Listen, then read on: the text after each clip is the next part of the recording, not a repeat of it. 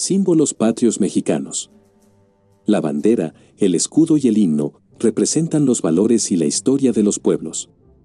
Los cuales, sumados a las costumbres y tradiciones, van creando un sentido de pertenencia a la nación y contribuyen para consolidar nuestra identidad. La bandera de México. Su origen ocurre durante el desenlace de la lucha independentista. Con la formación del ejército trigarante en 1821, surgió la necesidad de crear un emblema donde fueran representados los ideales de religión, independencia y unión en tres colores, blanco, verde y rojo, respectivamente.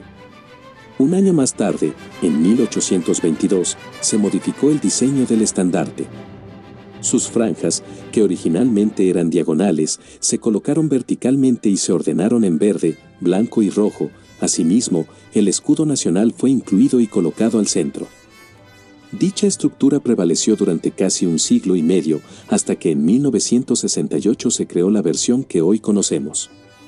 La bandera nacional se debe izar en lo más alto cuando acontecen fechas de celebración solemne y a media hasta los días de duelo. Si alguna ya está muy deteriorada, debe ser destruida con honores en una ceremonia de incineración. Escudo.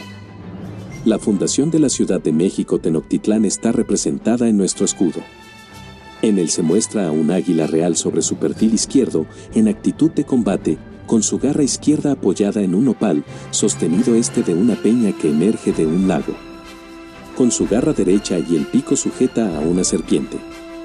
Una rama de encino y otra de laurel, unidas por un listón tricolor, rodean la parte inferior. En la Constitución de 1917 quedó estipulado por vez primera el reglamento sobre el uso del escudo y se acordó crear un símbolo que mostrara al águila de perfil. En 1968 se creó la primera ley sobre el uso de la bandera, el escudo y el himno, donde se crearon las versiones que hoy conocemos de los tres símbolos patrios. En 1984 se crea la última ley donde se motivó a que los ciudadanos pudieran hacer uso de estos para fortalecer nuestro nacionalismo. El escudo nacional solo puede ser utilizado en los documentos, monedas, medallas y sellos oficiales con las palabras Estados Unidos mexicanos, formando un semicírculo superior.